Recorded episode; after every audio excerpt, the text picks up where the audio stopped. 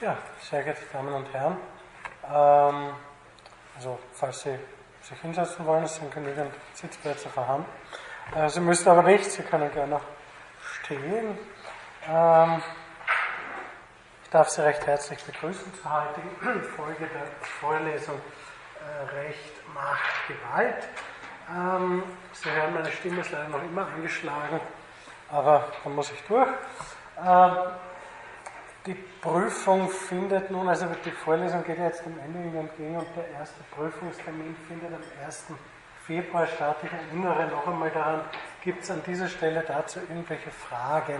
Ich habe jetzt zum Beispiel per E-Mail eine Frage bekommen, ob es möglich sei, die Prüfung zeitversetzt zu diesem Termin zu machen. Also das ist der 1. Februar 16.45 bis 18.15 Uhr. Meines Wissens ist das Zeitplan schwierig. Erstens ist der Hörsaal oben im dritten Stock nur für diesen Zeitraum gebucht. Zweitens, wenn mehrere Personen äh, zu unterschiedlichen Zeiten an diesem Tag die Prüfung machen wollen, wird die Administration etwas mühsam. Also dann kommen halt manche eine halbe Stunde früher, wollen dann eine halbe Stunde länger, andere kommen eine, eine halbe Stunde später, wollen dafür eine halbe Stunde länger. Äh, das kann sich Viertelstunde, Dreiviertelstunde, also das, das ist irgendwie schwierig zu handeln. Bitte. Ja, aber zur gleichen äh, Zeit, also am gleichen Tag, ja. zur gleichen Uhrzeit, ist dann Ja. Ja, das war mir nicht bekannt. Ich habe den Prüfungstermin ja schon im November vereinbart mit, der, mit dem. Äh, ja, ich meine, es, es gibt ja zu dieser Prüfung noch weitere Termine dann, insgesamt vier oder drei nach Bedarf. Ich meine, ich kann schon noch mal fragen, ob wir einen anderen Termin haben können am 1. Das kann also eine andere Uhrzeit haben können am 1. Das kann ich schon noch einmal versuchen. Aber versprechen kann ich es nicht, weil ich kann das nicht äh, selber einteilen. Also das geht nur über das. Über ja, das. Ja, das ist seltsam, aber nicht. Also ich habe da keine. Ich habe hab nur den, den Tag vorgeschlagen und die Uhrzeit wurde dann festgelegt. Ich glaube, das hängt halt auch mit der Disposition über Hörsaalkapazitäten zusammen. Aber ich werde noch mal fragen, ob es zu einer anderen Uhrzeit geht. Vielleicht kann man da was tun. Bitte. Ja, ja, zu Beginn des Folgesemesters, also Anfang März. In der ersten oder zweiten Märzwoche. Auch wieder schriftlich. Gleiches Schema, vier Fragen, zwei davon oder Fragen. Das sind keine so, so, so Wissensfragen, sondern es kommt zum Beispiel in ein Zitat, in der ich suche Sie das äh, unter Politik- und rechtsphilosophischen Gesichtspunkten zu bewerten. Welche Sie dafür heranziehen, ist Ihre Sache. Wichtig ist, dass Sie das begründen. Dass Sie nicht irgendeine dogmatische Setzung hinschreiben, sondern irgendeine begründete Reflexion. Wenn Sie jetzt mit irgendwelchen äh, Autoren oder Autorinnen oder Positionen, die wir in der, in der Vorlesung besprochen haben, äh, arbeiten, ist das völlig okay, aber es soll sich halt nicht darin erschöpfen, dass Sie jetzt sagen, ja, Karl Schmidt hat das gesagt, Kaiser hat das gesagt, ähm, Habermas, den haben wir heute, hat jenes gesagt, das ist halt ähm, nicht der Sinn der Sache. Also es geht darum, irgendwie eine Reflexion, eine Auseinandersetzung mit den Themen der Vorlesung, beziehungsweise mit dem, Sie müssen ja nur zwei Fragen beantworten. Eine von den vier Fragen, das kann ich Ihnen jetzt schon sagen, können Sie auf jeden Fall beantworten. Also wenn Sie die nicht beantworten können, äh, da lege ich Ihnen sozusagen oder baue ich Ihnen sozusagen eine, eine goldene Brücke. Und eine zweite, da sollten Sie halt irgendwie. Natürlich, wenn man gar nichts weiß, jetzt inhaltlich und noch nie was davon gehört und gesehen hat, wird es schwierig, aber es sollte leicht und gut bewältigbar sein, denke ich jetzt einmal. Also es geht nicht darum, irgendwie so Faktenwissen abzuprüfen, sondern eine Auseinandersetzung anzuregen, spätestens im äh, Modus der schriftlichen Prüfung. Wegen dem Termin oder wegen des Termins vielmehr korrekt, äh, werde ich mich noch einmal mit, dem, mit der zuständigen Stelle in Verbindung setzen. Bitte. Äh, gibt es einen zweiten Prüfungstermin? Ja, ja, es gibt insgesamt vier Prüfungstermine. Also es wird der zweite äh, zumindest nach meinem Dafürhalten Anfang des Folgesemesters sein, in der ersten oder zweiten Märzwoche. Ich werde versuchen, das auch jetzt schon einmal äh, zu fixieren, den Tag und die Uhrzeit und Ihnen das noch im Laufe dieser Vorlesung äh, mit, mitzuteilen, wann das genau sein wird. Ich hoffe, das ist möglich. Wie gesagt, man kann das nur anmelden beim bei der Studienprogrammleitung und die organisieren das dann, was immer dabei rauskommt. Äh, wenn es so sein sollte, dann noch zwei Einheiten, äh, wo wir Vorlesungen, also wo ich Vorlesung abhalte vor der Prüfung, wenn es irgendwas gibt, was Ihnen untergekommen ist im Rahmen der Vorlesung, wo Sie sagen, bin ich total ausgestiegen, da kenne ich mich überhaupt nicht aus, das ist ganz verwirrend oder das war zu kurz, zu schnell, äh, whatever, dann können Sie mir das gerne entweder per E-Mail oder in der Vorlesung selbst mitteilen und ich werde versuchen, das noch ein wenig zu ergänzen und zu erweitern und zu erläutern, falls es einen solchen Bedarf gibt. Das auch an diejenigen äh, adressiert, die jetzt physisch nicht anwesend sind und das Ganze über die Audiothek sich anhören. Es melden sich für den Moodle-Kurs ja immer mehr Leute an. Ich weiß nicht, wie das dann mit der Prüfungsanmeldung ausschaut, aber es dürften äh, weitaus mehr äh, Personen sich irgendwie für die Vorlesung interessieren, als hier physisch am Montag immer anwesend sind. Insofern kann ich das nicht gut abschätzen, weiß auch nicht, also da ist dann halt auch keine Diskussion möglich, äh, wenn jemand nicht kommt, aber ähm, auch an, diejenigen das Angebot, also per E-Mail jederzeit, wenn es Fragen gibt, inhaltlicher Art, dann äh, jederzeit gerne. Gibt es an dieser Stelle ad hoc irgendwelche Fragen, Rückmeldungen, Einwände aller Art, äh, die ich jetzt schnell auf die Schnelle beantworten kann? Es nicht auf die Schnelle beantworten kann, werde ich Sie ohnehin vertrösten. Bitte. Ja, Minister Durch, gesagt, zwei, am 30. ist dann keine Vorlesung. Doch, doch, am 30. ist, also heute, heute habe ich nicht mitgerechnet. Also 23. und 30. sind dann noch, mit heute sind es drei, das ist richtig, ähm, sind dann noch drei, also zwei haben wir noch vor uns. Und da würde ich halt, also ich werde mit der Gerechtigkeit, dann muss ich Sie leider, äh, ich hoffe, das wird kein allzu schmerzhafter, keine allzu schmerzhafte Enttäuschung, aber auf die Gerechtigkeit werden wir nicht mehr allzu sehr eingehen können, weil ich möchte jetzt diese Rechtsgeltungstheorien noch behandeln und den Rechtsstaat, vor allem den liberalen Rechtsstaat und die ähm, Attacken, unter denen er äh, gegenwärtig zu leiden hat und warum das vielleicht doch nicht so gut ist aus theoretischer wie aus praktischer Perspektive und dann noch ein wenig allgemein was zu Rechtsgeltungstheorien machen. Teilweise haben wir es, haben wir sie schon behandelt. Also wir haben Kelsens Rechtsgeltungstheorie gesprochen. Wir haben ein wenig über die von Karl Schmidt, oder eigentlich recht ausführlich auch über die von Karl Schmidt gesprochen, zumindest implizit. Wir haben über die von Kant. Ähm, wir äh, werden noch auf die von Habermas zu sprechen kommen, also das gleich angebunden an die Überlegungen dieser Autoren zu Themen wie Staat und Rechtsstaat. Aber wir werden das nochmal vertiefen. Also ich würde auch sehr gerne noch intensiver auf Ronald Dworkin eingehen, von dem ich meine, dass seine Ansätze zu Fragen der Geltung und Interpretation von Recht äh, einige weiterführende Perspektiven eröffnen können. Und falls dann noch Zeit bleibt und Raum bleibt, würde ich eben gerne, falls es Fragen gibt, darauf noch eingehen und ansonsten oder Diskussionsbedarf oder was auch immer und falls dann noch Zeit bleibt, dann äh, noch ganz kurz was zur Gerechtigkeit das ist im Blick auf diese, auf diese Begriffstrias, bietet sich natürlich an, ist aber nicht zwingend, dass man sich mit Fragen der Gerechtigkeit auch noch.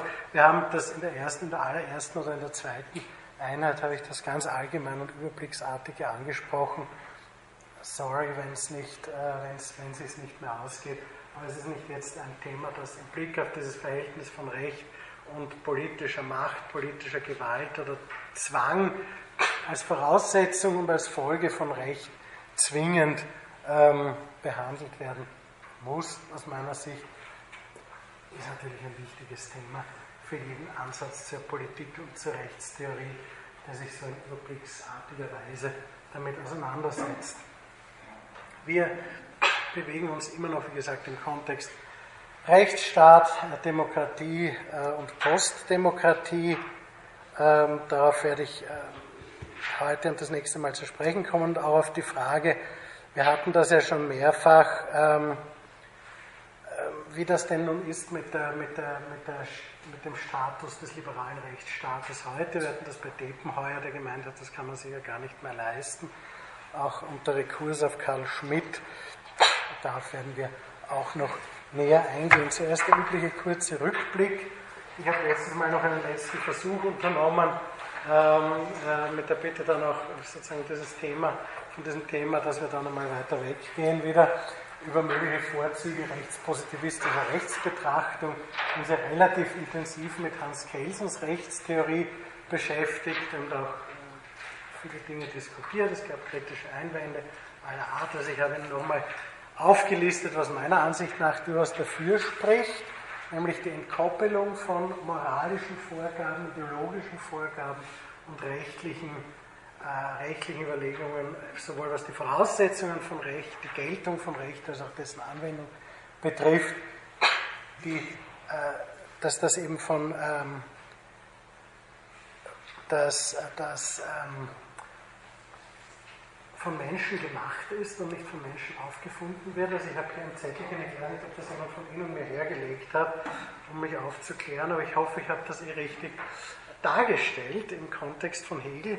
Zitat, ein Hegel-Zitat. Das ist eine gefährliche und falsche Vorstellung, dass das Volk allein Vernunft und Einsicht habe und das Recht wisse, denn jede Fraktion, also Gruppierung, Parteiung des Volkes, kann sich als Volk aufwerfen und was den Staat ausmacht, ist die Sache der gebildeten Erkenntnis und nicht des Volkes. Also wir hatten das mit den Beamten, mit, dem, mit den gebildeten Schichten, mit dem aufkommenden Bürgertum, dass eben die besseren, äh, die bessere, das bessere Volk sozusagen ist. Wir werden uns darauf auch noch heute ein wenig äh, werden eingehen, also nicht im Blick jetzt auf Hegel, aber allgemein, wer ist überhaupt das Volk? Nicht? Wenn wir von Demokratie reden, Volkssouveränität, da war Hegel ja besonders skeptisch, also ich weiß nicht, ob das jetzt mir galt, dieses Zitat, aber das lag da gerade so vor meiner Nase und ich habe gedacht, das passt eigentlich zur Vorlesung. Ähm, wer das denn, also Volkssouveränität für Hegel, überhaupt eine Katastrophe. Äh, wir haben das ja lange und breit erörtert, dass äh, sich das der Volksgeist halt eben dort in den gebildeten Schichten und vor allem im Modus des, der fürstlichen Legitimation ausdrücken soll. Äh, die Demokratie, die Idee der Demokratie geht von der Volkssouveränität aus. Und zwar so, dass möglichst, ja, also wer, wer auch immer daran beteiligt ist, nicht in der klassischen Polis, waren das ja nur ganz wenige, die wir immer als Beispiel und Exempel äh, einer gelungenen Demokratie auch vorgeführt bekommen, insbesondere in sogenannten Sonntagsreden. Ja, also der Rechtspositivismus sieht das ganz anders. Der sagt, das ist von Menschen gemacht, das kann man jederzeit ändern, jederzeit modifizieren. Man braucht nur ein entsprechendes formales Verfahren haben, das verfassungsrechtlich geregelt ist, also durch eine höhere Ebene von Normen als die, die dann erzeugt werden, Normen, die die Erzeugung von Rechtsnormen regeln. Und das gibt es in jedem Gemeinwesen, in jedem politisch institutionell verfassten Gemeinwesen und dann geht schon. Ähm, ich denke, das hat was durchaus Pragmatisches und Entlastendes. Auf der anderen Seite, ich habe darauf hingewiesen, dass halt Recht äh, eine gewisse Persistenz hat und dass mit den Änderungen immer so eine partielle Angelegenheit ist, selbst bei grauslichen Rechtsnormen, wo man dann auch später einsieht, mehrheitlich, dass das grausliche Rechtsnormen sind. Äh, ja, also diese Dinge, Entmystifizierung, Entlastung habe ich Ihnen aufgelistet.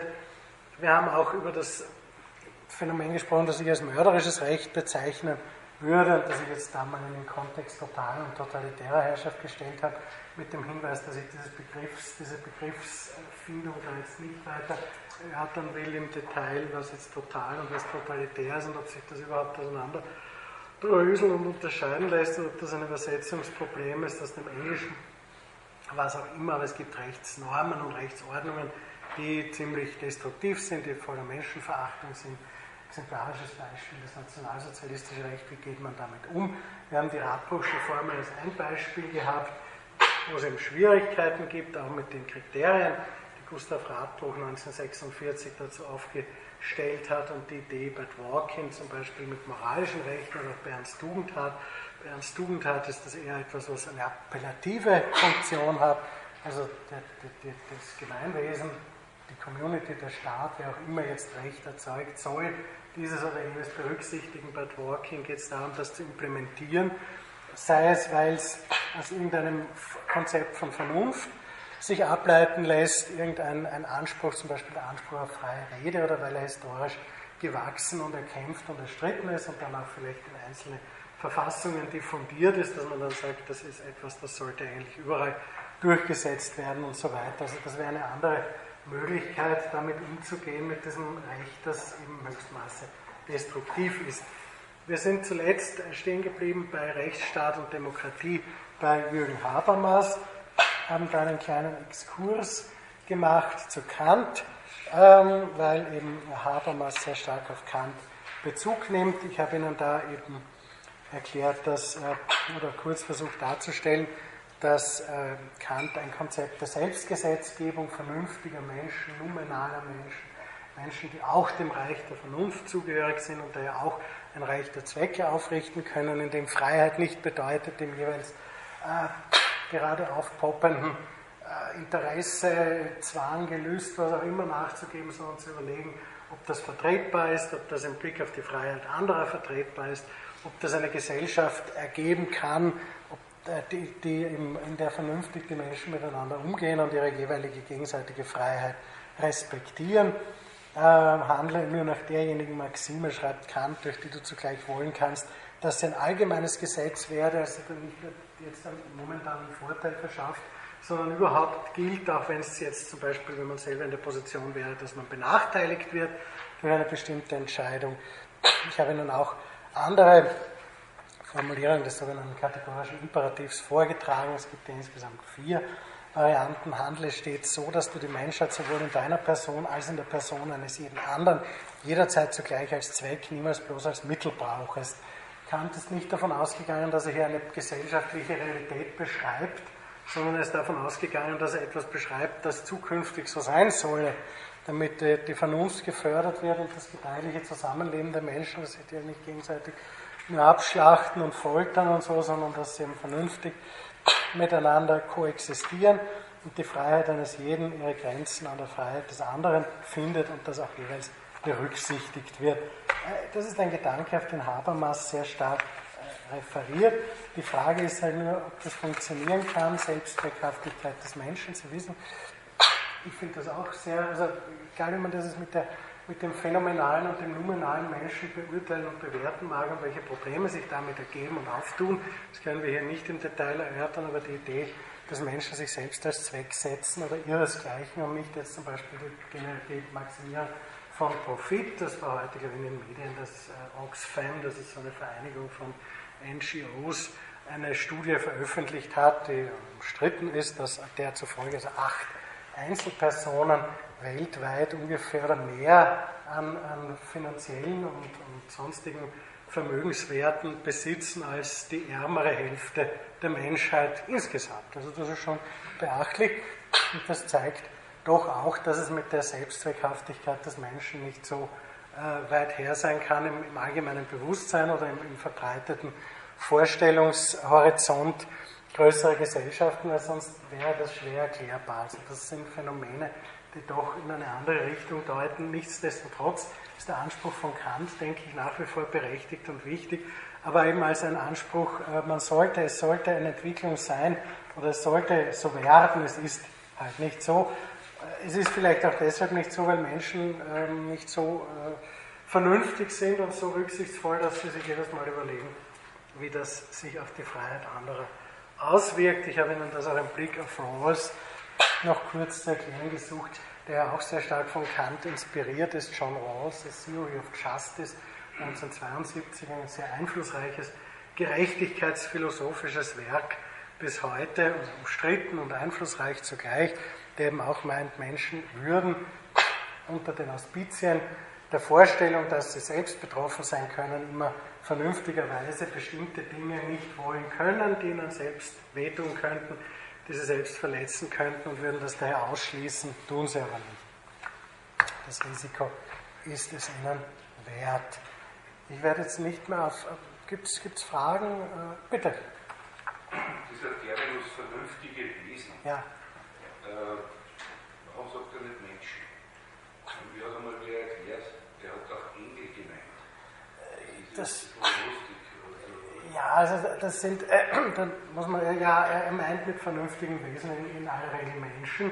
Also er, anders als Singer zum Beispiel, nicht Peter Singer, ein zeitgenössischer, sehr umstrittener Ethiker, der meint, naja, äh, Vernunft hängt davon ab, dass man bestimmte kognitive Fähigkeiten hat oder Ratio oder was auch immer.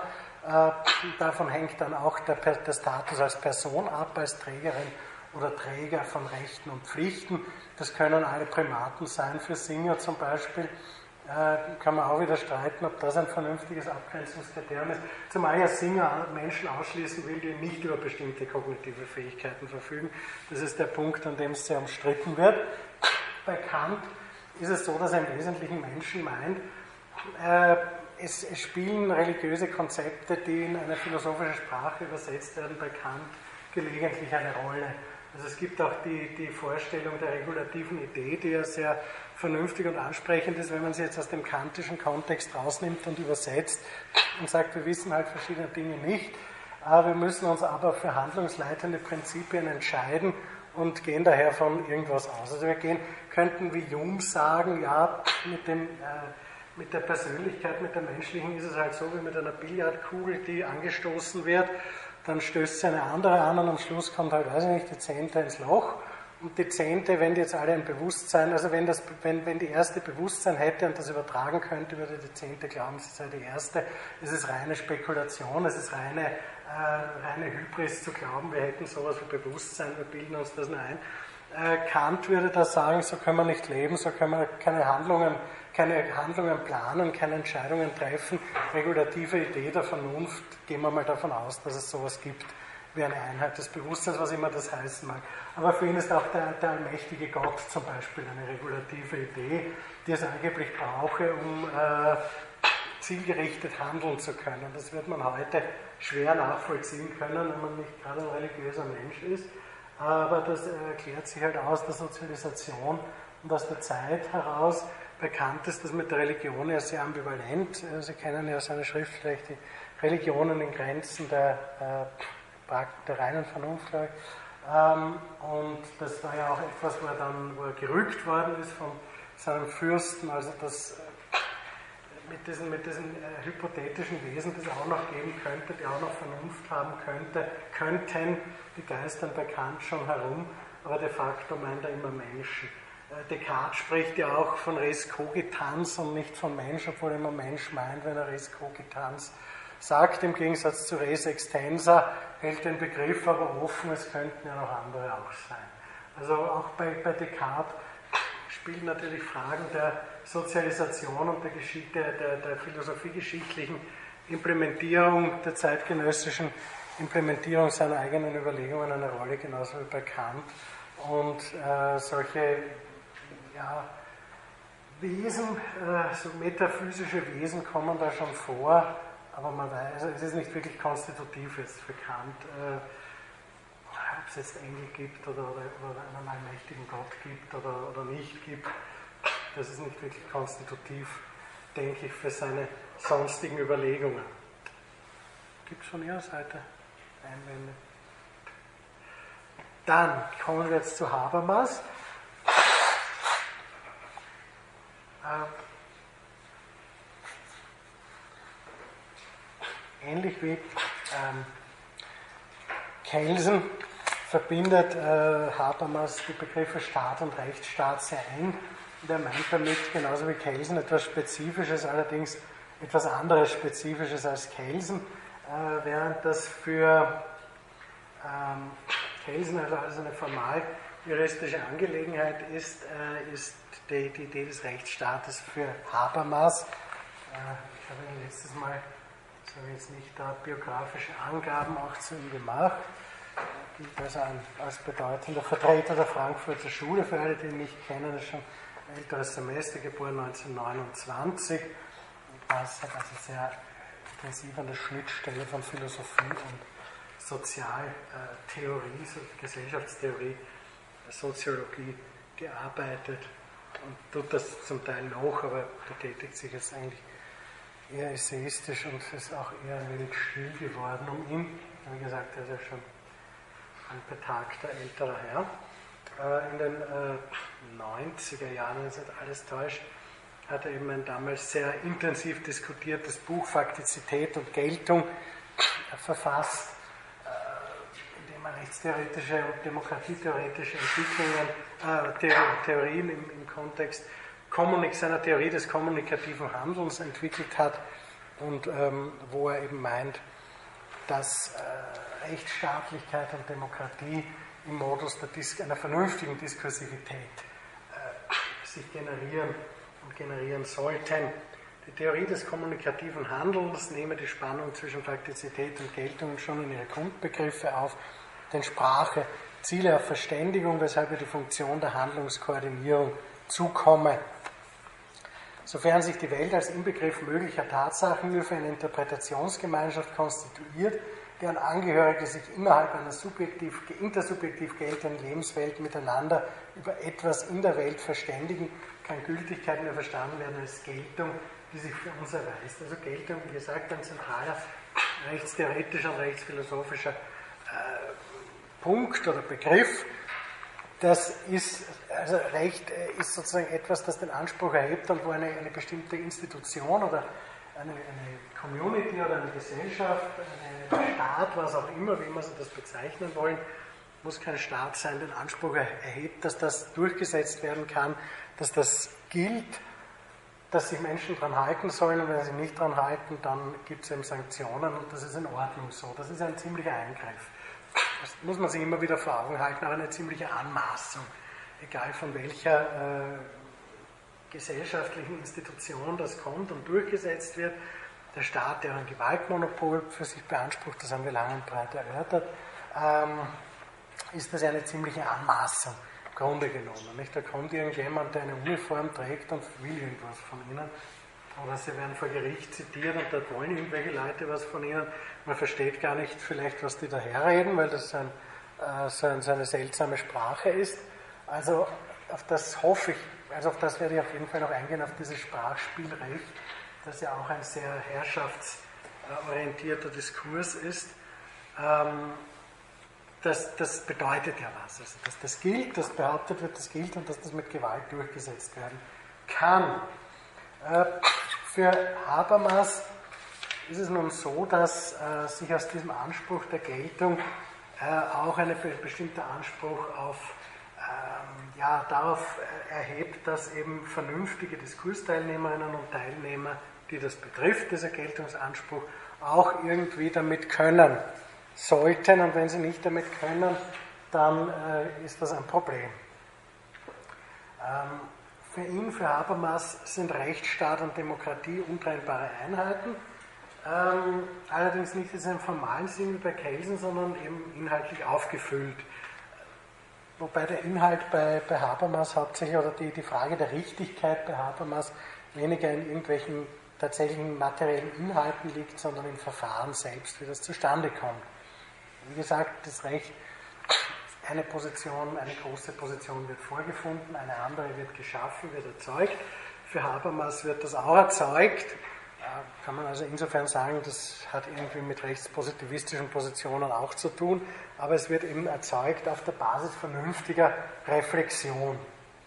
Ähm, Demokratie äh, wird fast eher unter Rekurs auf Verfahren als eine Form politischer Entscheidungsfindung auf der Basis von Volkssouveränität und diskursiven Erörterungen. Diskurse oder Prozessen. Diskurse bilden den Ort, an dem sich ein vernünftiger Wille bilden kann. Und solchermaßen stützt sich die Legitimität des Rechts letztlich auf ein kommunikatives Arrangement. Als Teilnehmerin oder Teilnehmer an äh, rationalen Diskursen müssen die Rechtsgenossinnen und Rechtsgenossen prüfen können, ob eine strittige Norm die Zustimmung aller möglichen Betroffenen findet oder finden könnte. Das habe ich letztes Mal, glaube ich, auch schon erwähnt und bin dann auf Kant gesprungen. Wichtig an der Stelle auch sich vor Augen zu führen, dass diese, äh, diese, diese zwei Begriffspaar dass Sie gerade in politiktheoretische Diskussionen wahrscheinlich öfter hören, äh, Legitimität und Legalität auch unterschiedlich gebraucht werden kann. Wir hatten das bei Schmidt als Opposition, da gibt es also dieses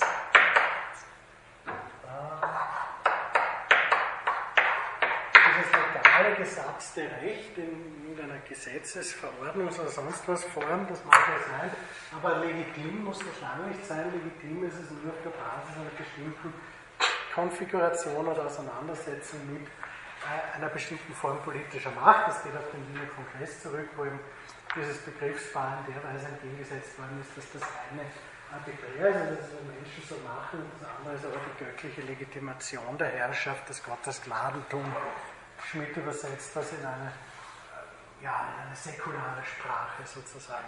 Habermas meint was anderes. Habermas meint Legitimität eher vielleicht im Sinne von Akzeptanz.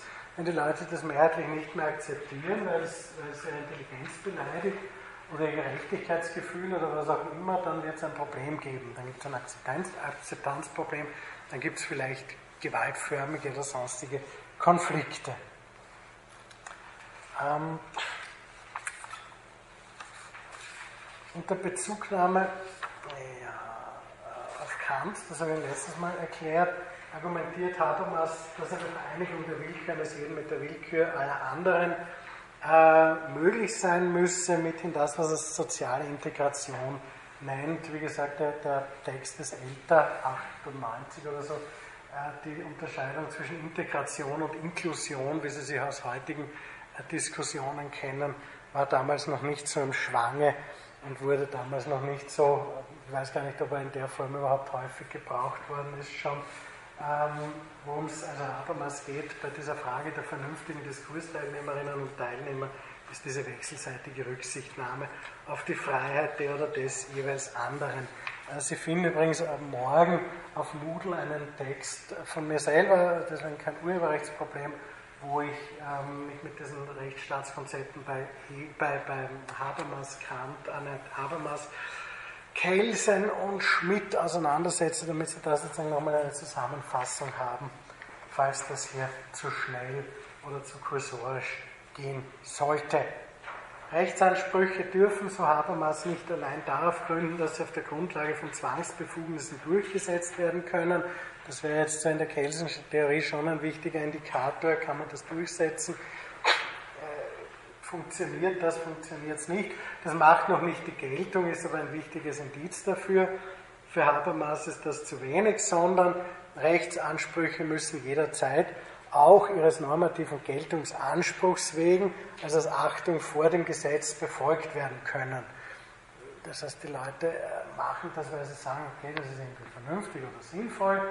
Wenn sie das nicht tun können, mehrheitlich, dann ist das ein problematischer Rechtsanspruch, der da erhoben wird. Also Rechtsanspruch jetzt Anspruch der Recht, des Rechtsetzungsorgans, Recht im objektiven Sinn, nicht Rechtsanspruch im subjektiven Sinn. Ich habe ein Recht, einen Rechtsanspruch gegen irgendwen, weiß ich nicht, weil ich vielleicht irgendwas geborgt habe und der zahlt es nicht zurück, sondern Recht, so dieser Anspruch der rechtserzeugenden, rechtserzeugenden Instanzen oder Konfigurationen. Äh,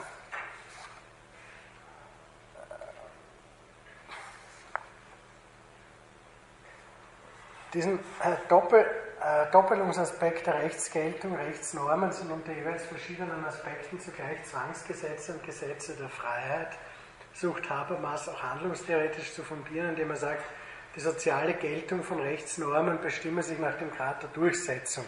Damit ist auf eine artifiziell hergestellte Faktizität der Androhung rechtsförmig definierter und vor Gericht einklagbarer Sanktionen verwiesen.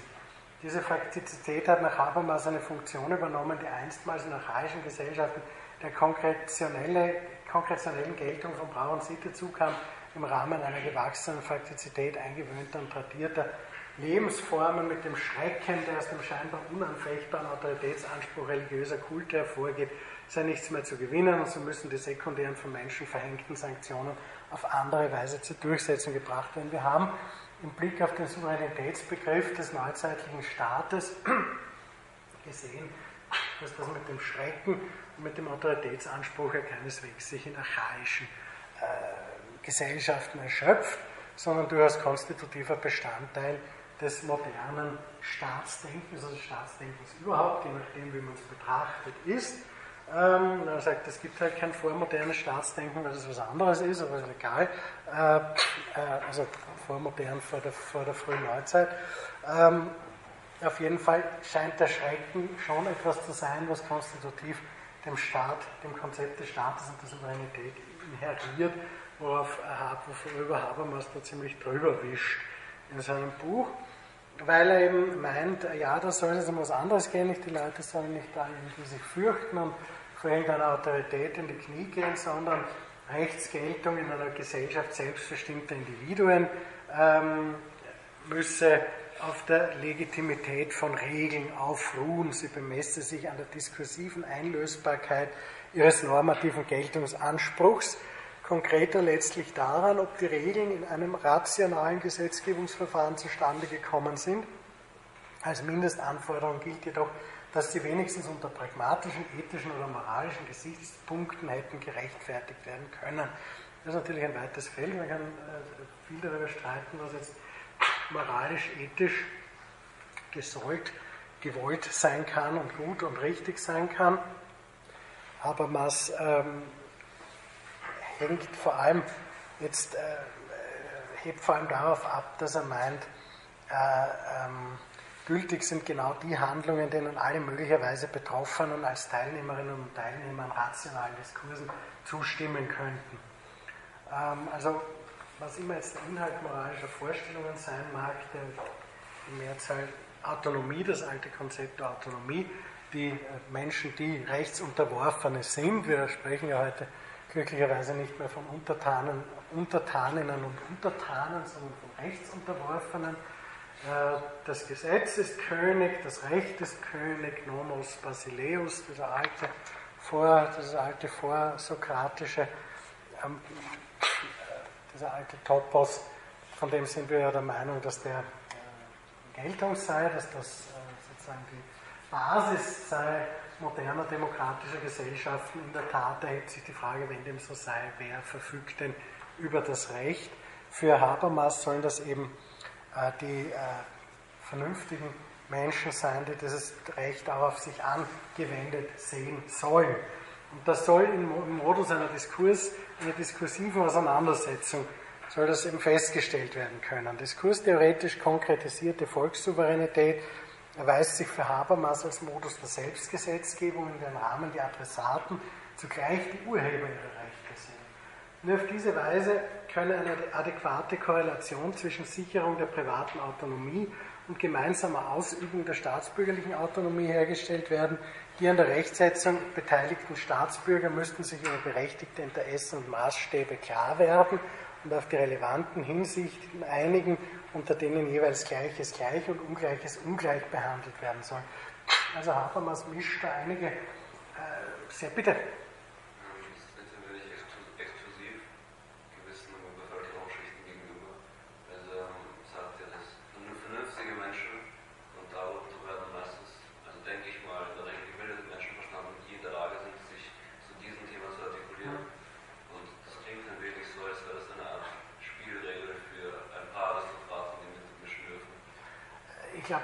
Es nicht so äh, verstanden wissen wollte, sondern er wollte wirklich so eine Art äh, Rechtstheorie für die Zivilgesellschaft kreieren. Also möglichst viele sollten, er hat ja auch eben diese Vernunftfähigkeit und Vernunftmöglichkeit zugesprochen, also jedem Menschen, und meint, das sind ja alles vernünftige Diskursteilnehmerinnen und Teilnehmer und die sollen sich auch einbringen können. Die Frage, die sich naturgemäß sehr stark aufdrängt, ist, wie soll das in der Praxis aussehen? In der Praxis sieht es natürlich so aus, dass an solchen Diskursen nur ein bestimmtes Segment der Gesellschaft äh, aus faktischen Gründen, aus inhaltlichen Gründen und aus Gründen der sprachlichen Artikulationsfähigkeit teilnehmen kann. Das ist schon ganz richtig. Habermas würde das wahrscheinlich gar nicht so sehen, sondern er würde sagen, nein, da muss man daran arbeiten, dass eben möglichst viele oder vielleicht sogar alle irgendwie äh, hineingenommen werden können in diesen Diskurs. Wie das ausschauen soll, wie das funktionieren soll, sagt er leider nicht und das, äh, deswegen verleiht das Ganze, äh, die, verleihen diese Überleg haben diese Überlegungen halt eine gewisse utopische Dimension. Bitte sehr.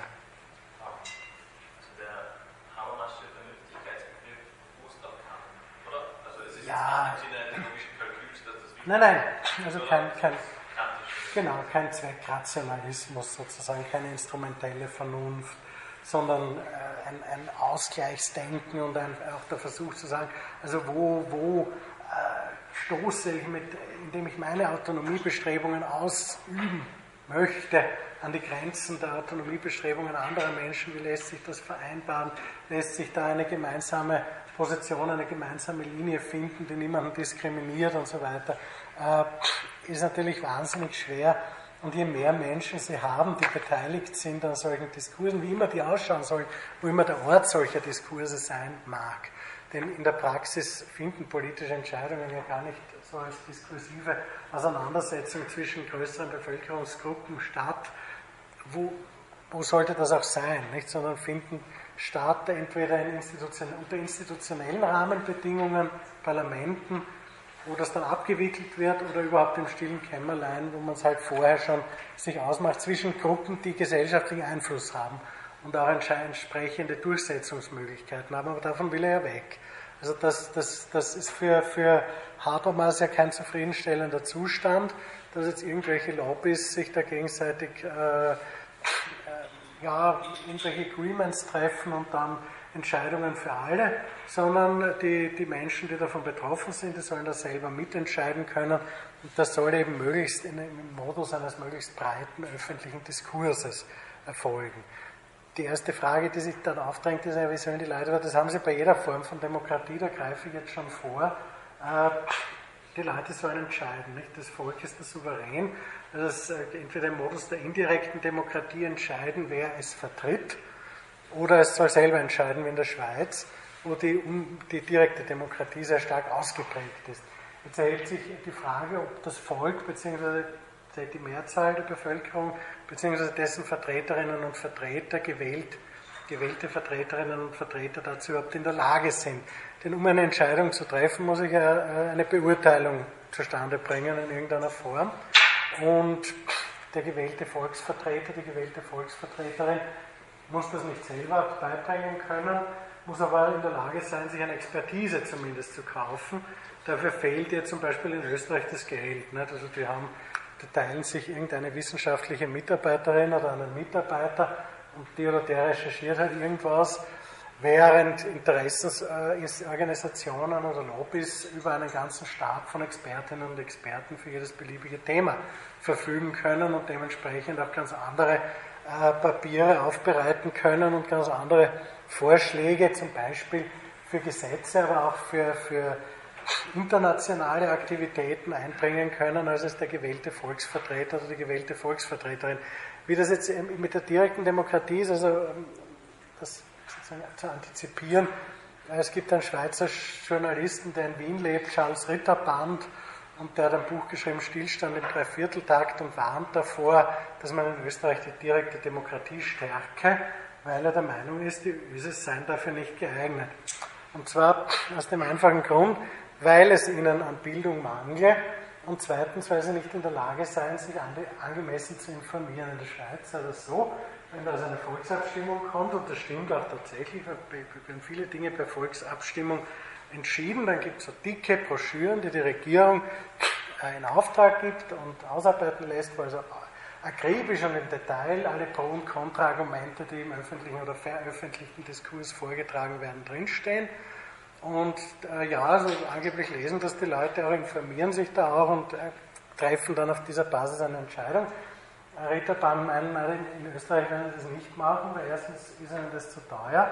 Zweitens äh, werden sich die Leute ihre Informationen sowieso aus der Boulevardpresse holen, also nicht sagt, dann nachher noch aus dem ORF und das ist wahrscheinlich noch viel schlimmer oder genauso schlimm.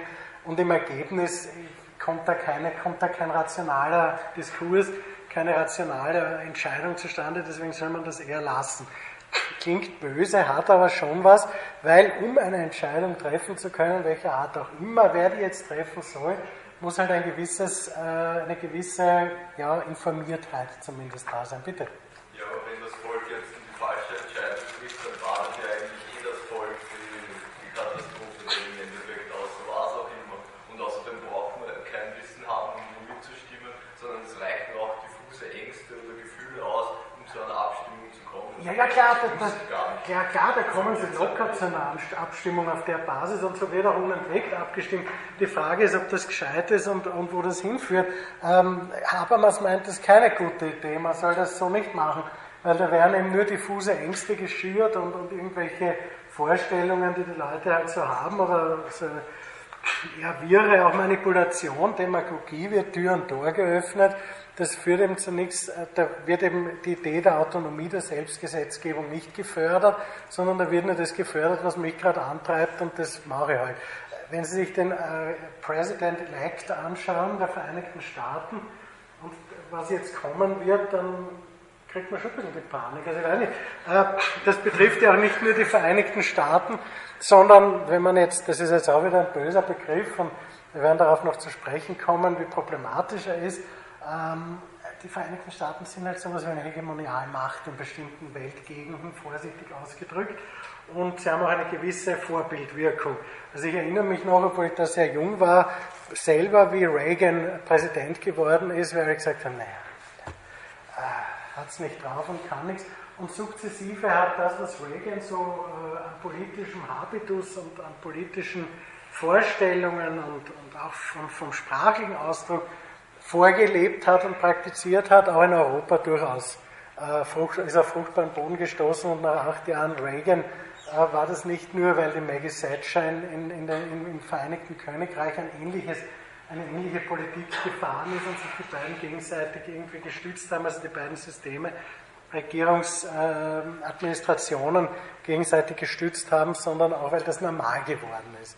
Also es hat auch eine symbolische Ebene, sowas, wie agiert wird, welche Prioritäten gesetzt werden und das, das hat schon, also das hat durchaus auch für einen, in kleinen Ländern wie in Österreich, das haben Sie recht, ist egal. Also da betrifft es nur die Leute, die abstimmen, beziehungsweise es kann auch Leute betreffen, die zufälligerweise sich hier aufhalten und dann ein Pech haben, weil sie nicht abstimmungsberechtigt sind und über sie entschieden wird. Es kann auch eine Minderheit sein, die auch nicht, die da nicht mitgestimmt hat, aber das trotzdem ausbaden muss.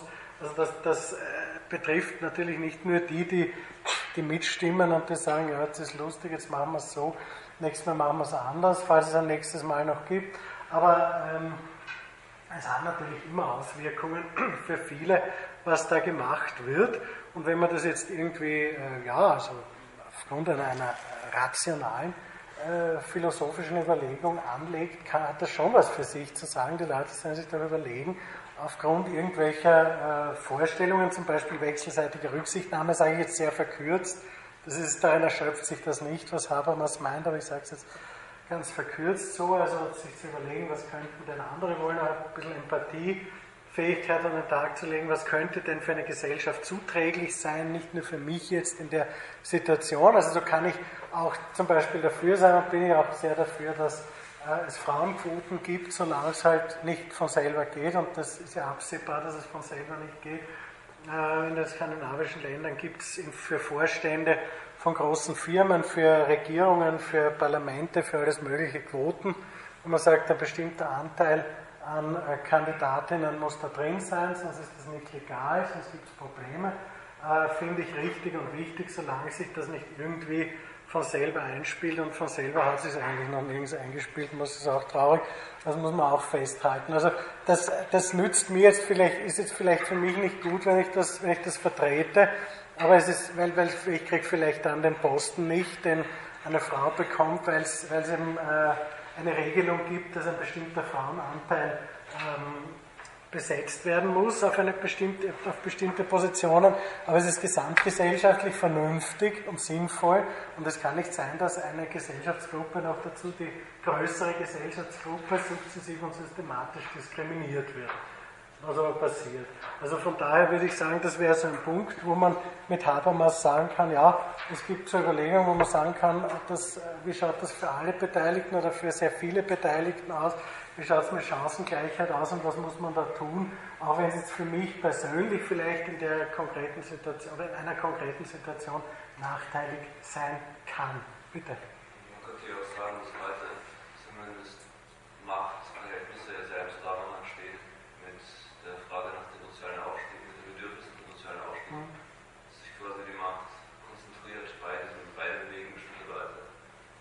Bei wem? Ja, ähm, ich habe es jetzt akustisch einfach nicht. Ja, ich denke danach, wie es ah. wird. Das könnte man die Machtverteilung weiter als Prozess des sozialen Aufstiegs sehen, zum Beispiel, dass, dass es letztendlich immer jemanden geben muss, der die Macht will, damit sich die Macht nicht konzentriert. Das ist eigentlich schwierig, ist das sich anders vorzustellen. Dass trotzdem ein Wille zur Macht quasi. Ja, ja, also das, das gibt es auf jeden Fall und das, das ist ja die Frage, äh, die, die immer aus dem Blick gerät, dass er nicht nur so, so allgemeine Prinzipien und Grundlagen äh, für äh, politisches oder rechtliches Handeln, sondern auch die Personen. Und es gibt Personen, die eben aus verschiedenen Gründen vielleicht unter gesamtgesellschaftlichen Bedingungen gesehen besser geeignet wären. Und es gibt solche, die es gern sein möchten und die da auch sehr viel Power dahinter setzen und sehr viel Druck dahinter setzen und die sich dann auch durchsetzen. Aber äh, ich denke, es könnte Sinn machen und ich glaube auch, dass es Sinn machen würde, das ein wenig zu regulieren und dem ein wenig gegenzusteuern. Weil sonst haben sie halt eine Gesellschaft von Ellbogentechnikern und Ellbogentechnikerinnen, was wir ja in Parenthese bemerkt durchaus beobachten können. Also das ist ja nichts, was jetzt irgendwie äh, völlig theoretisch und abstrakt ist, sondern in der Tat, je, je, mehr die Leute das wollen und je rücksichtsloser sie dabei vorgehen, also weiß nicht, auf wen das zurückgeht, wer den Zweck will, der muss auch die Mittel wollen, äh, dann ist das halt so. Nicht? Also dann setzen sich halt die durch, die äh, den entsprechenden Willen dazu auch haben und die entsprechende Skrupellosigkeit zu sagen, es interessiert mich überhaupt nicht, was andere wollen.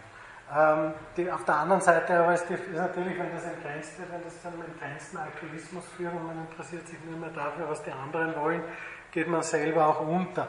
Also da ein vernünftiges Mittelmaß zu finden, aber ich glaube nicht, dass man das, dass man das jetzt äh, den Akteuren und Akteurinnen jeweils, die schon in einem, äh, ja, in irgendeinem, in irgendwelchen Funktionen drin sitzen oder drinstehen, umhängen darf, dass man sagt, naja, das soll jetzt irgendwie äh, vernünftig sein und sich selber regulieren oder selber beschränken, das werden nicht tun. Also wenn man schon so hart daran arbeitet, dann will man auch weiterkommen.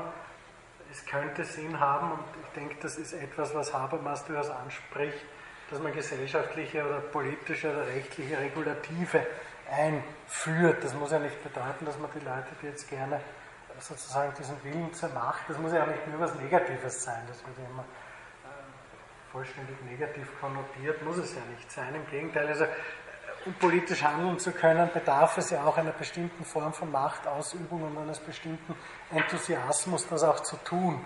Weil sonst passiert ja nichts, sonst äh, diskutiert man halt und debattiert man, aber man kommt im Grunde zu keiner Entscheidung, weil jede Entscheidung eine Durchbrechung diskursiven Abwägens ist. Das ist ganz klar, weil sonst äh, diskutiert man halt ad infinitum und es ist nichts Böses dabei, wenn es Leuten Spaß macht, zu entscheiden, wenn es darauf sich reduziert und man sagt, also die, die gern, äh, die, die gern Macht ausüben, die sollen das auch tun. Und andere, die auch vielleicht gern Macht ausüben, weil sie, weil sie äh, aber äh, ja, auf, der, auf dieser dualen Geschlechterskala, die auch sehr artifiziell ist, jetzt eher dem weiblichen Segment zu, äh, zu ordnen sind, dürfen sie nicht, weil halt tatsächlich die männlichen äh, Wesen zusammengerottet haben und sich entsprechende Netzwerke geschaffen haben, dann bedarf es vielleicht irgendeines Regulativs von außen.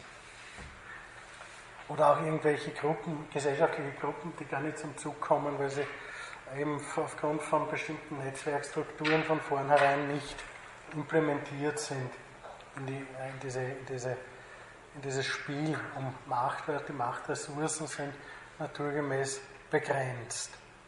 Es gibt ja viele verschiedene Formen von Gesellschaften, das abzulösen. Zu sagen, ja, das darf man für eine bestimmte Zeit ausüben oder es müssen mehrere sein, die sich gegenseitig kontrollieren oder was auch immer. Versuche gab und gibt es ja genug, nur wie das, wie man, ob das, was da wirklich überzeugend ist, ist halt die Frage. Bitte.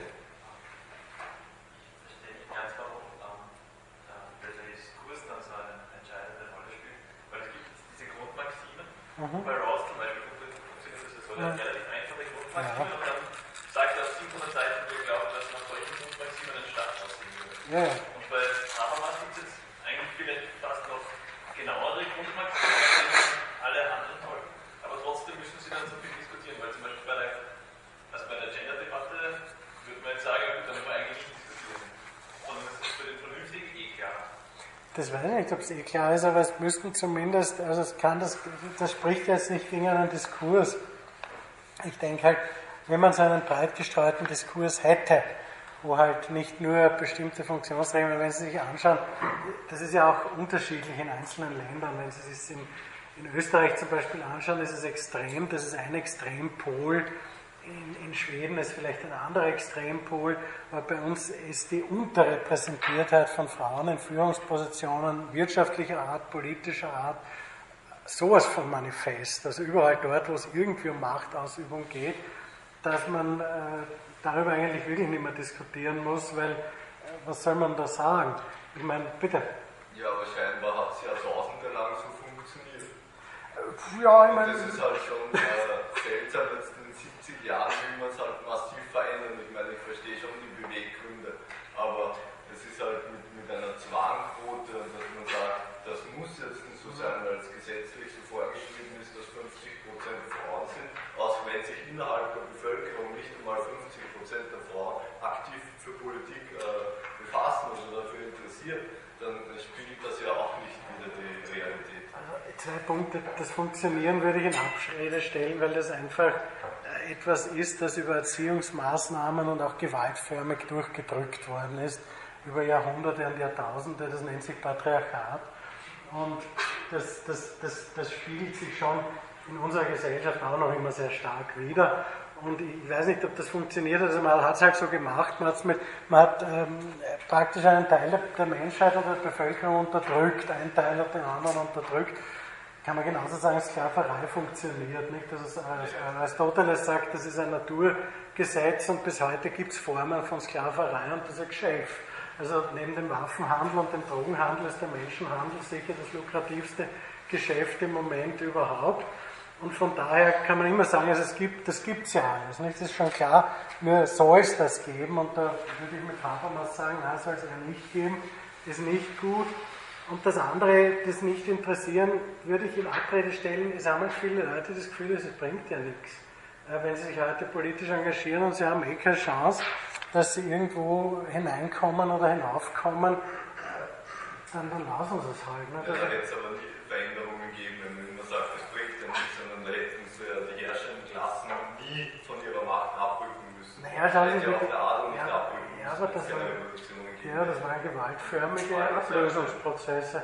Also wenn Sie, wenn Sie die französische Revolution sich anschauen, haben Sie angesprochen zum Beispiel, äh, natürlich äh, 1700 äh, Schnee, 1757 hat man noch den Typen, der den König mit dem Messerchen attackiert hat, in mehrere Teile zerfetzt öffentlich. 40 Jahre später hat man den König mit einem mechanischen Instrument einen Kopf kürzer gemacht und viele Aristos mit. Also das sind Gewalt, wenn Sie sich die, die, die Geschichte der Frauenbewegung anschauen, äh, wenn Sie es nur seit dem 19. Jahrhundert anschauen, das ist im Grunde viel älter, dieses Streiten um Rechte, um Gleichberechtigung, nur halt nicht in diesem äh, breiten gesellschaftlichen Segment, weil es ja auch bildungsabhängig war und auch die Möglichkeit, sich zu artikulieren vom Zugriff auf Medien abhängt, von der Möglichkeit, äh, sich irgendwie seine Gedanken, äh, seine Gedanken irgendwie einem breiteren Publikum zugänglich zu machen und das natürlich sehr heftig umstritten, die, die sogenannte Suffragetenbewegung in den angelsächsischen Ländern, das waren ja äh, Protestbewegungen, die auch niedergeprügelt worden sind, wo es um so elementare Dinge ging wie Wahlrecht zum Beispiel. Das war noch an der Wende vom 19. zum 20. Jahrhundert hochgradig umstritten. Wenn nicht, seit, wissen Sie, seit wann, seit, seit wann Frauen in Österreich wählen dürfen, aktiv und passiv? Genau. Also nicht so wahnsinnig lang her. Wenn man es jetzt historisch betrachtet und diesen, diesen Gedanken der Longue Durée, der Relevanz langer Dauer im, im, in historischen Veränderungen anschaut, das waren wahnsinnig mühsam erstrittene Dinge.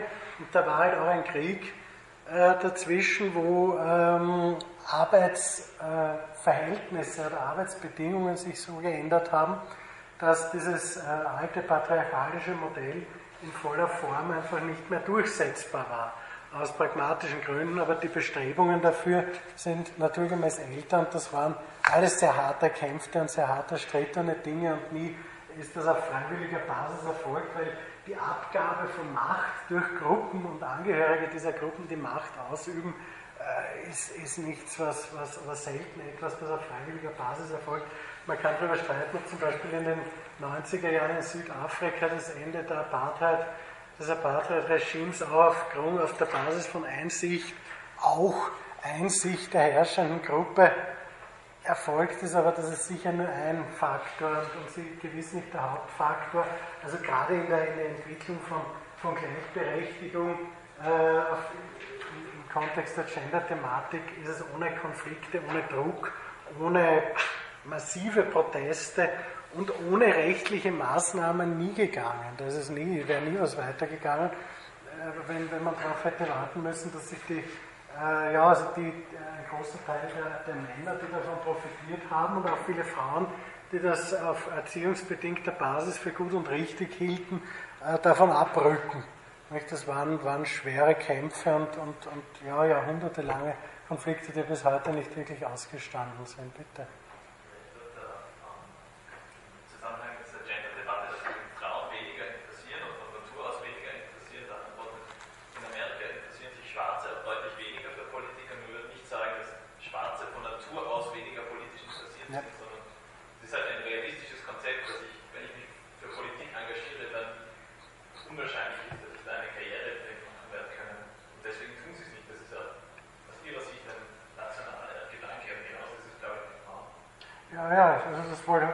Vorhin auch zum Ausdruck gebracht, hoffentlich nicht zu verkürzt.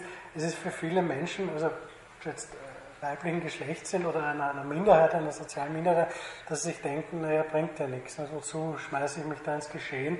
Ich komme ja eh nicht voran, weil man mich, weil man mich behindert und mir eine Steine in den Weg wirft.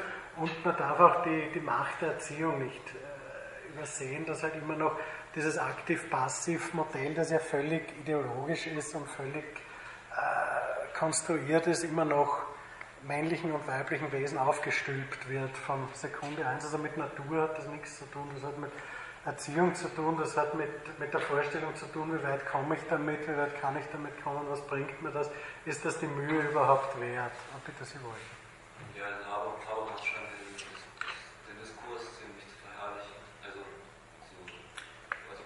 嗯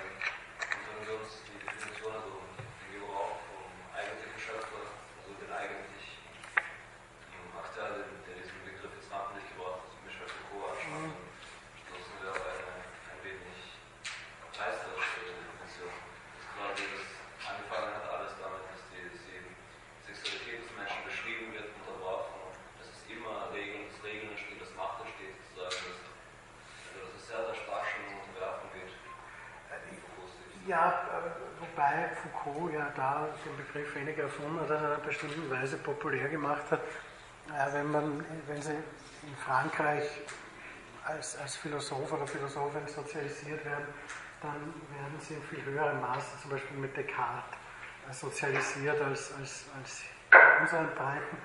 Und dann ähm, kommt da relativ früh das Discours de la Méthode.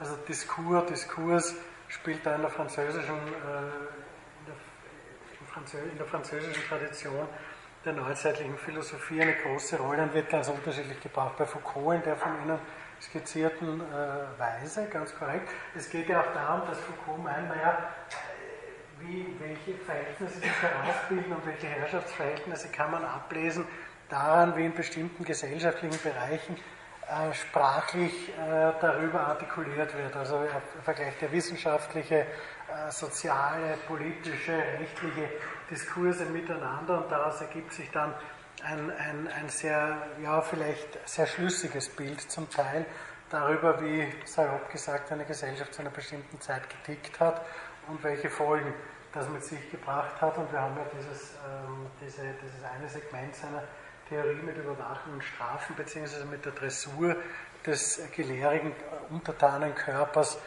das gehört ja durchaus in diese, in diese Rubrik hinein. Sie wollten dann Sie, bitte. Gibt es eigentlich in der islamischen Welt eine Gender-Debatte? Ja, äh, die gibt es schon, wird sie, das kommt halt darauf an. Ich meine, die islamische Welt ist halt auch relativ heterogen und ähm, also wenn, man sie, wenn man sagt, das, das bezieht sich auf Staaten, die äh, eben islamisch geprägt sind oder das Recht islamisch äh, durch, durch die Scharia zum Beispiel stark determiniert ist, wobei islamische Religionswissenschaftlerinnen und Wissenschaftler sofort einwenden werden und sagen, Scharia gibt es ja nicht. Ähm, wie auch immer, also dort ist natürlich oder naturgemäß zu beobachten, ähm, dass äh, augenfällig zu beobachten, dass es nach wie vor eine sehr starke Diskriminierung von Frauen gibt. Und zwar, ob Sie jetzt schauen, in eher schiitisch geprägte Länder wie den Iran oder in eher sunnitisch geprägte Länder wie Saudi-Arabien und natürlich sofort entgegenhalten, ja, das sind Extrembeispiele, finde ich, dass das Extrembeispiele sind. Das sind Beispiele von äh, Staaten, wo äh, Religion eine große Rolle spielt, auch für das, Selbstverständnis des Gemeinwesens, das vielleicht in Tunesien weniger relevant, obwohl man dort auch äh, regierungsoffiziell auf den, oder in der Verfassung zum Teil auf den Islam rekurriert, aber das keine so große Rolle spielt. Also das habe ich auch gemeint vorhin mit der Frage, was heißt islamische Länder, wie, wie, wie groß ist die Relevanz überhaupt. und, oder ist das ist wie oberflächlich. Aber dort, wo es eine große Rolle spielt, dort gibt es Religionspolizei, dort gibt es Diskriminierung von Frauen ganz massiv. In, in, in Saudi-Arabien geht es so weit, dass Frauen nicht einmal Auto fahren dürfen, äh, dass sie eigentlich einen männlichen Vormund brauchen für alle möglichen ähm, für alle möglichen Verrichtungen, aber es gibt dort sehr starke Bemühungen, die im Rahmen des Möglichen versuchen, das aufzubrechen. Also es gibt auch Frauen, die sich politisch engagieren, die sich, die sich sehr großen Mühen unterziehen, die also äh, es gibt im, im Regional, hat letztes Jahr zum ersten Mal gegeben, überhaupt Wahlen auf regionaler Ebene. Äh, Saudi-Arabien ist ja eine Monarchie, eine Erbmonarchie, und es hat auf regionaler Ebene Wahlen gegeben, die wenig, also das sind wenig machtvolle Positionen, aber es sind eher symbolische Positionen. Und da sich, durften auch Frauen kandidieren, genauso wie Männer, also da gab es, glaube ich, keine grundsätzlichen Restriktionen. Sie hatten halt viel schwerer, weil die dürfen sich in der Öffentlichkeit ja nur sehr stark verhüllt zeigen. Sie konnten sich auch mit dem Auto nicht selber fortbewegen, mussten also geführt werden und so weiter. Aber es gibt Bemühungen sehr wohl, äh, das, das zu, äh, aufzubrechen. Es gibt auch in diesem Kronrat, der also den, den König berät, welche Funktion der immer haben mag, äh, Beraterinnen. Es gibt im Iran, wo Frauen auch sehr stark diskriminiert werden, eine stellvertretende Präsidentin.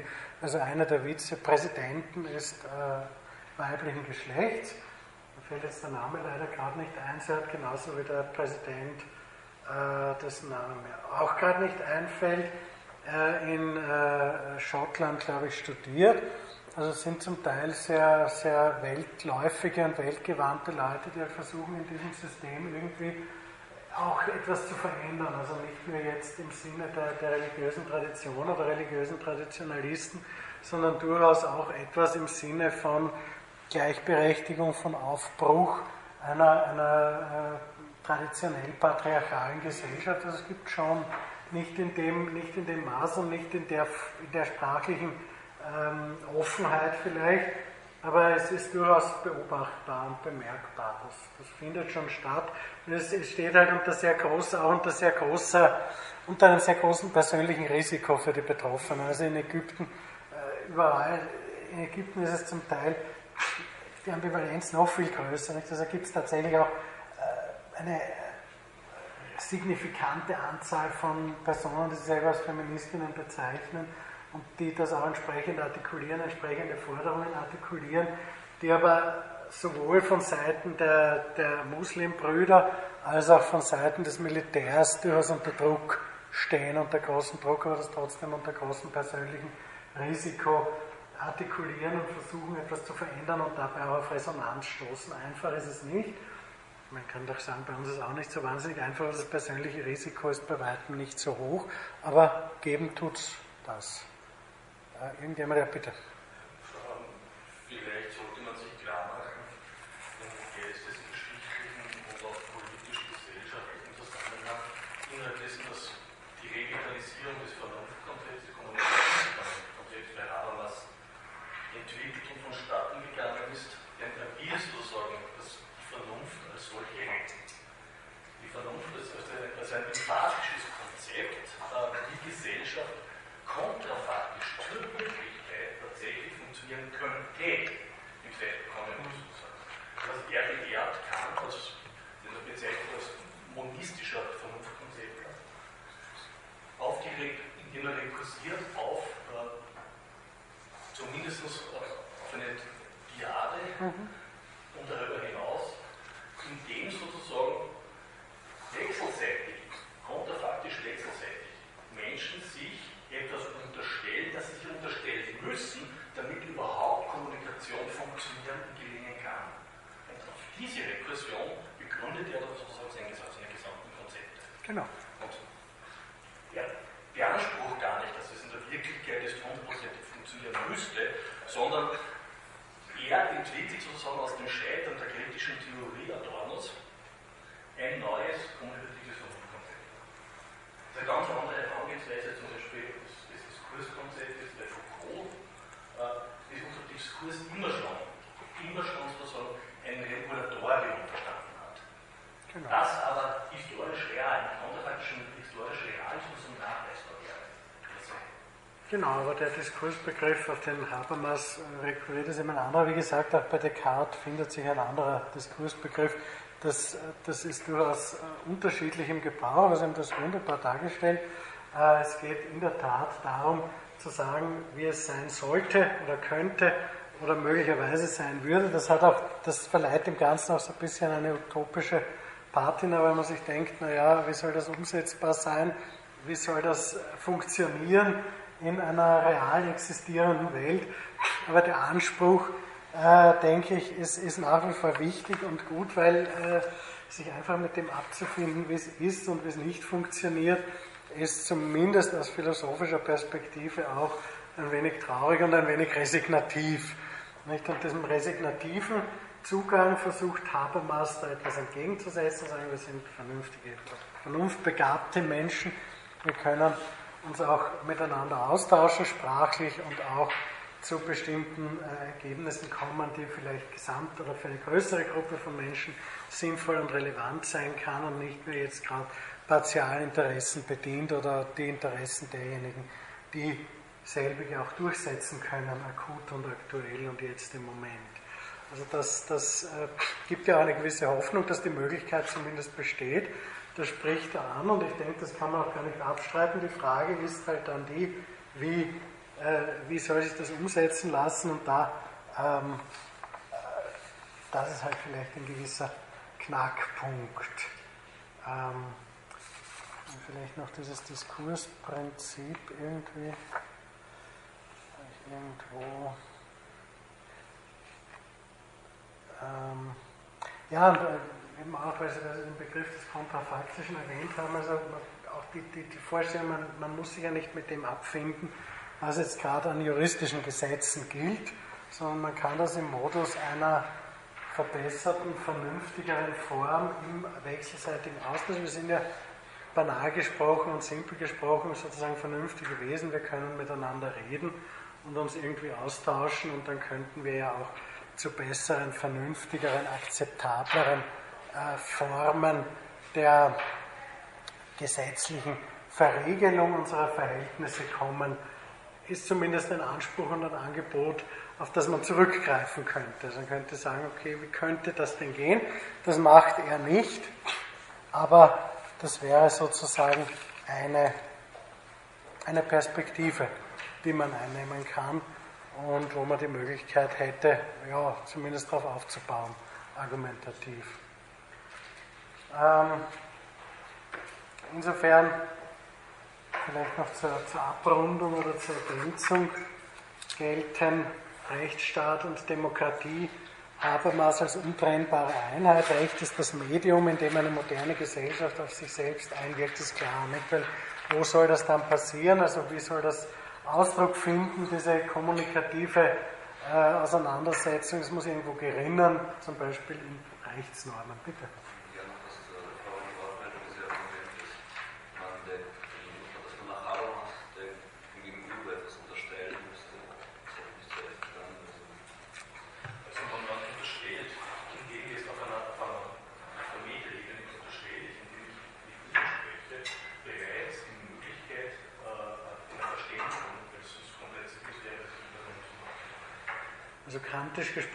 Ich, sinne ihnen irgendwas zu. Ich sinne ihnen zu, dass sie auch äh, mit mir in einen Diskurs treten wollen, dass sie jetzt nicht einfach nur sagen, okay, weiß ich nicht, ich habe jetzt diesen Standpunkt und den vertrete ich und aus und wurscht und komme, was da wolle, weil ich profitiere jetzt davon und das passt mir gerade so und alles andere will ich überhaupt nicht, sondern ich unterstelle ihnen, dass sie, dass, dass ich unterstelle einmal, dass ich ein vernünftiges, denkendes Wesen bin, unterstelle Ihnen dasselbe und auf dieser Basis sinne ich Ihnen zu, dass wir miteinander in äh, Beziehung treten können. Bekannt ist das eher im Bereich der Ästhetik, dieses Zusinnen von Geschmacksurteilen angelegt, aber man kann es auch in den Bereich der praktischen Philosophie übersetzen, weil wir ja nicht wissen, was im anderen vorgeht. Vielleicht sind wir alle Monaden und, und haben überhaupt gar keine Möglichkeit, uns auszutauschen. Und äh, ja, spulen moderner gesprochen jetzt irgendein Programm ab und das ist halt so, nicht? Das läuft halt runter und bis wir halt dann tot umfallen zu irgendeinem Zeitpunkt. und mehr ist nicht. Also Austausch gibt es nicht, funktioniert auch nicht, weil wir äh, derart äh, auf uns selber zurückgeworfen sind oder auf unsere Vorstellungswelt, dass wir gar nicht in eine Kommunikation ernsthaft treten können. Das könnte ja sein. Das kann man nicht beweisen. Also man kann ja nicht beweisen, was jetzt äh, an Möglichkeiten und Potenzialen und auch Bereitschaft auf der anderen Seite vorhanden ist, aber man unterstellt es halt einmal und sagt, naja, jeder Mensch könnte, ich nehme mal an, dass jeder Mensch dieses Vermögen hat, diese Fähigkeit hat und auf dieser Basis tauschen wir uns jetzt aus. Kann sein, das ist ein Blödsinn. Nicht? Also kann sein, das stimmt gar nicht. Im kantischen Sinn wäre das vielleicht auch wieder ein regulatives Prinzip, wir wissen es nicht. Wir wissen es nicht, ob wir uns ineinander irgendwie finden können oder ob wir überhaupt miteinander eine Gesprächsbasis finden können, aber um voranzukommen, um irgendeine Veränderung oder irgendeine, irgendein gemeinsames Ganzes kreieren zu können, tun wir halt einmal so, als ob. Vielleicht funktioniert es, vielleicht funktioniert es nicht. Ich glaube, so in die Richtung geht das. Das könnte ja nicht. Bitte? Das. Das kommt darauf an, also der Satz, ich verstetigt, ist einmal per se eine gefährliche Drohung. Das ist richtig, weil das bedeutet, ich kann in den anderen reinschauen, ich weiß eh, wie er tickt und was mit ihm los ist und äh, haben wir schon, nicht? Also haben wir schon das Kästchen, wo er oder sie reinpasst. Das ist es aber bei Kant oder bei Habermas, glaube ich, nicht. Das ist so ein Versuch, ich, es, es gibt gewisse Grundstrukturen, die die Menschen ausmachen und sie können sich äh, in andere vielleicht auch irgendwie einfühlen. Tendenziell nicht alle können das, das wissen wir sicher. Aber man kann davon ausgehen, dass es die meisten können oder viele können und dass man auf dieser Basis irgendwie in einen Diskurs treten kann, der auch ein Ergebnis bringen kann, das mehr ist als jetzt die Summe von Einzelinteressen. Beweisen kann man es nicht, das ist richtig. Also es ist eine Annahme, man muss vorsichtig und tentativ zu Werke gehen, weil sonst wird es in der Tat so äh, ein, ein, ein äh, bevormundender oder obrigkeitlicher Blick, in dem man sagt, naja, also wir wissen eh, wie, wie der jeweils andere tickt und unterstellen ihm halt irgendwas, was für ihn gut ist und richtig ist oder was an, worauf er anspringt, das meint, Kant, äh, meint Habermas eher nicht, sondern gerade im Blick auf diesen, aber als Voraussetzung überhaupt miteinander in einen Diskurs treten zu können, der mehr ist als ein Aufeinanderprallen von Positionen. In meinem radikalen Konstruktivismus zum Beispiel Glasersfeld, der meint ja, das, wir können also sowas wie verstehen und, und, und äh, diskursiv vermitteln, Sprache als, als Kommunikationsfunktion, als Vermittlung, als Medium wie bei Habermas, das ist ja äh, völlig illusorisch, weil wenn ich jetzt ein Buch schreibe, dann meine ich, dann, dann bringe ich da irgendwelche Bedeutungen rein und irgendjemand, der es liest, der konstruiert sich das Buch neu und für den hat es halt, seine Bedeut hat's halt sein Bedeutungsspektrum und wir können uns dann darüber austauschen und vielleicht klingt das auch so ähnlich, was wir sagen, aber es ist ganz was anderes. Das können wir nicht wissen. Also es kann, kann schon so sein, wir konstruieren uns jeder, unsere, jede und jeder unsere eigene Welt und äh, das, was wir als Austausch vermeinen, das ist eigentlich nur eine, ein Abgleich von Begriffen oder auch ein Versuch, irgendwie höflich zu sein und Konversation zu machen. Aber im Grunde genommen äh, kann niemand ergründen, was Bedeut das Bedeutungsspektrum, das jetzt ein Mensch mit einem bestimmten Text zum Beispiel oder mit einer bestimmten Position in Verbindung bringt, äh, für diesen bedeutet. Und es kann daher auch keinen wirklichen Austausch geben, sondern es kann vielleicht ähnliche Konfigurationen geben. Aber ein Text, den ich in die Welt setze, und das, das stimmt ja auch bis zu einem gewissen Grad, der ist unterschiedlichen Interpretationen und Deutungen zugänglich und ich kann das nicht determinieren, aber ich kann vielleicht doch die These aufstellen, naja, es könnte irgendwo zumindest vom Grundsätzlichen her die Möglichkeit geben, sich mit anderen darüber auszutauschen und nicht nur unterschiedliche, je eigene Konstrukte aufeinander prallen zu lassen, weil dann kann aus dem Diskurs im Grunde genommen wirklich kein, kein weiterer Prozess erfließen, sondern eben nur ein Gegenüberstellen von Positionen und vielleicht ein höfliches äh, Miteinander in irgendeiner Form auskommen, aber auch das wäre vielleicht schon gar nicht so schlecht in manchen Zusammenhängen. würde man sagen, das wäre ja auch schon, wäre ja auch schon eine schöne Sache. Bitte. Vielleicht zur Verdeutlichung ein anderes Bild. Es gibt die klassische politische Dichotomie zwischen, klassische zwischen Bourgeois und Der Bourgeois ist derjenige, der sich ausschließlich um die Vermehrung des eigenen Wohlstands kümmert. Der Citoyen ist derjenige, der sozusagen jetzt ganz äh, skeletthaft darstellt. Der Citoyen ist derjenige, der über die Vermehrung seines eigenen Wohlstandes miterkennt, dass er quasi in einem Zusammenhang in gesellschaftlichen tätig ist, wo mehrere Leute bestimmte Interessen haben, über die man sich durchaus Gedanken gemeinsam machen kann, um bestimmte Zielvorstellungen äh, zu realisieren. Das ist Politik, das ist der Citoyen. Und aus dieser Dichotomie, die für gleichzeitig geschichtlich sozusagen sehr, sehr äh, fruchtbar gewesen, äh, wird ja genauso sozusagen etwas unterstellt, das dann aber nachweislich historisch tatsächlich gefruchtet hat.